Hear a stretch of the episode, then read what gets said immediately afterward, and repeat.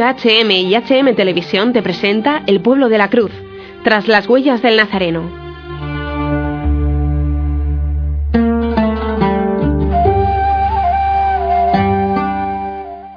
Nos habla Monseñor Joseph Danlami Bagobir, obispo de Kafanchan, Nigeria.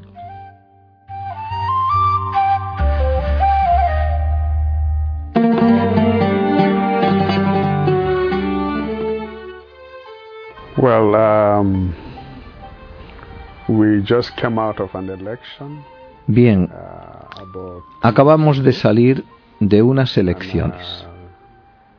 Hace unas dos semanas y estamos contentos de que todo se desarrollara tranquilamente Uh, y que Nigeria esté uh, aún intacta. Muchos predecían que con esas elecciones Nigeria se rompería en pedazos y todos los indicadores y previsiones sobre las elecciones nos hacían temer que estas predicciones se cumplirían. Pero damos gracias a Dios de que las elecciones llegaron, han pasado.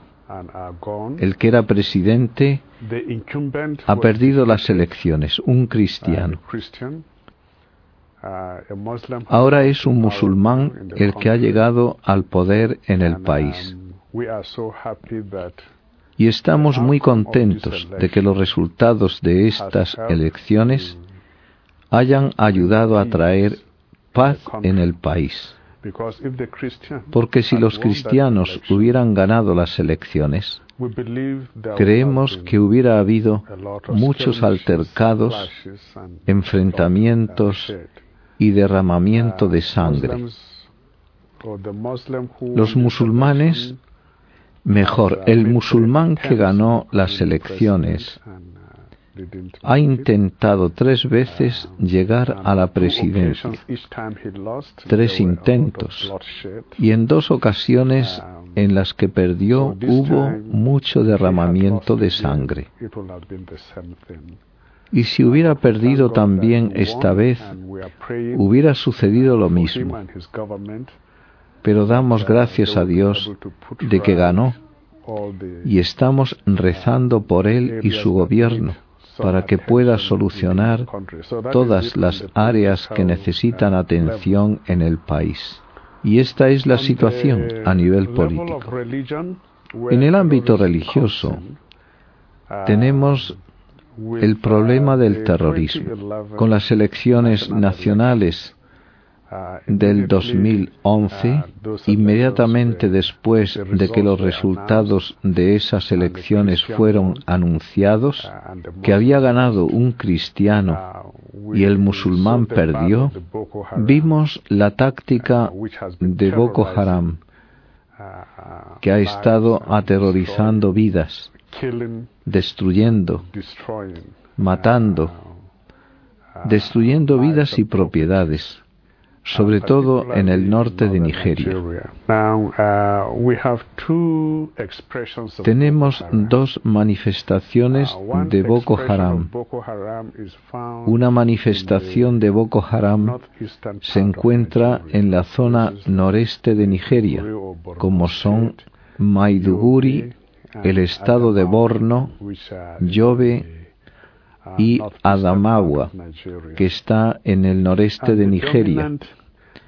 Y el grupo étnico musulmán dominante allí se llama Kanuris.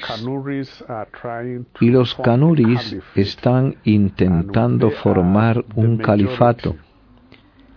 Y son la mayoría entre los miembros de Boko Haram. Invaden las comunidades cristianas en las cuales matan cristianos, destruyen sus propiedades, los echan de sus hogares ancestrales, les piden que se conviertan al Islam y a los que rehusan convertirse o los matan o a veces les echan de sus hogares ancestrales. Un buen número de ellos tuvieron que evacuar y vivir en los montes por largo tiempo, Así que los cristianos en general salen mal parados por sus actividades. Pero volviendo a de donde yo vengo, soy obispo de Kanfancham, en el noroeste de Nigeria, en el llamado estado de Kaduna.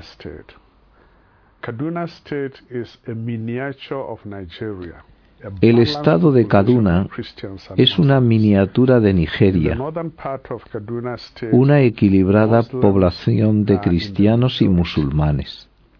En la zona norte del estado de Kaduna, los musulmanes son mayoría. En la zona sur del estado de Kaduna son mayoría los cristianos. Yo vivo en la zona sur. Pues bien, los cristianos del sur de Kaduna han desafiado y resistido la islamización por, puedo decir, desde la llegada de más de 100 años. Por más de 100 años, nuestros padres y nosotros mismos hemos resistido a la islamización. Así que todo esfuerzo por islamizar la zona sur del estado de Kaduna realmente no ha funcionado. Pero vemos una nueva forma de atacar el cristianismo y este ataque está llevándose a cabo por otro grupo islámico llamado los vaqueros fulani. Los vaqueros fulani son también musulmanes, son simplemente otra manifestación de Boko Haram. Entran en territorios cristianos y al entrar en estos territorios hacen frecuentemente salidas nocturnas con armas sofisticadas y matan, destruyen propiedades, mutilan y dejan mucha gente exiliada sin un sitio donde estar.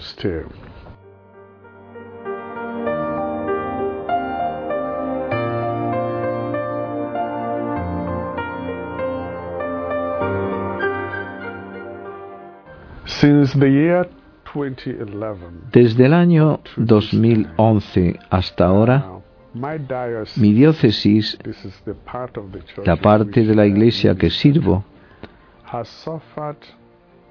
ha sufrido más de 53 ataques de los verdugos fulani. En algunos ataques, por ejemplo, en un sitio llamado distrito de Sanga, también en el distrito de Cholera, han dejado en tres ocasiones distintas no menos de 100 personas asesinadas cada vez. Y cuando tienes hasta 100 personas asesinadas, el único funeral que puedo hacer es un funeral en masa. Así que ha habido más de tres funerales en masa dentro de mi diócesis en los últimos cuatro años. Pero como te decía, ha habido más de 53 ataques en serie de los vaqueros fulani. Y de estos ataques no ha habido ninguno en el que no hayan muerto algunas personas, no hayan demolido casas y no haya quedado gente sin hogar y cosas así. Entonces, este es el escenario que queremos que todo el mundo conozca, que hay dos manifestaciones de Boko Haram. La del noreste, que llevan a cabo los Kanuris, que también localizan asentamientos cristianos y van a saco a matar, mutilar, destruir y desterrar. Y luego está la otra manifestación de Boko Haram, que se encuentra en la zona sur del estado de Kaduna. Luego, en todo lo que llamamos el cinturón central de Nigeria, que son las zonas centro-norte de Nigeria donde hay sitios como Jos, Benue. Estos sitios, como el sur de Kaduna en el noroeste, centro-norte, han sido siempre atacados sistemáticamente por un grupo de musulmanes que se llaman los vaqueros fulani.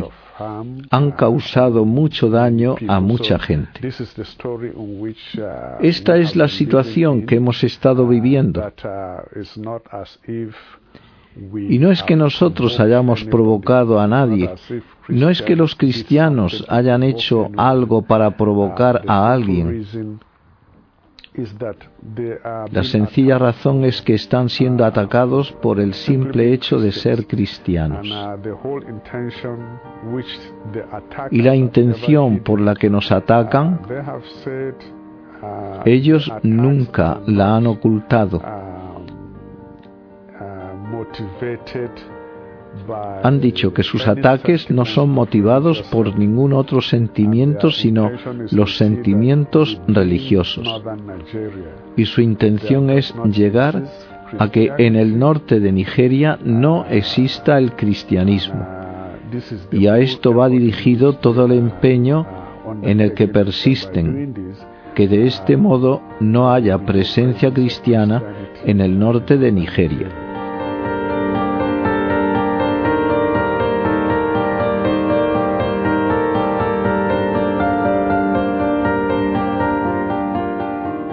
Has escuchado tras las huellas del Nazareno. Nuestro agradecimiento por el apoyo a este programa a Ayuda a la Iglesia Necesitada, Hazte Oír y máslibres.org.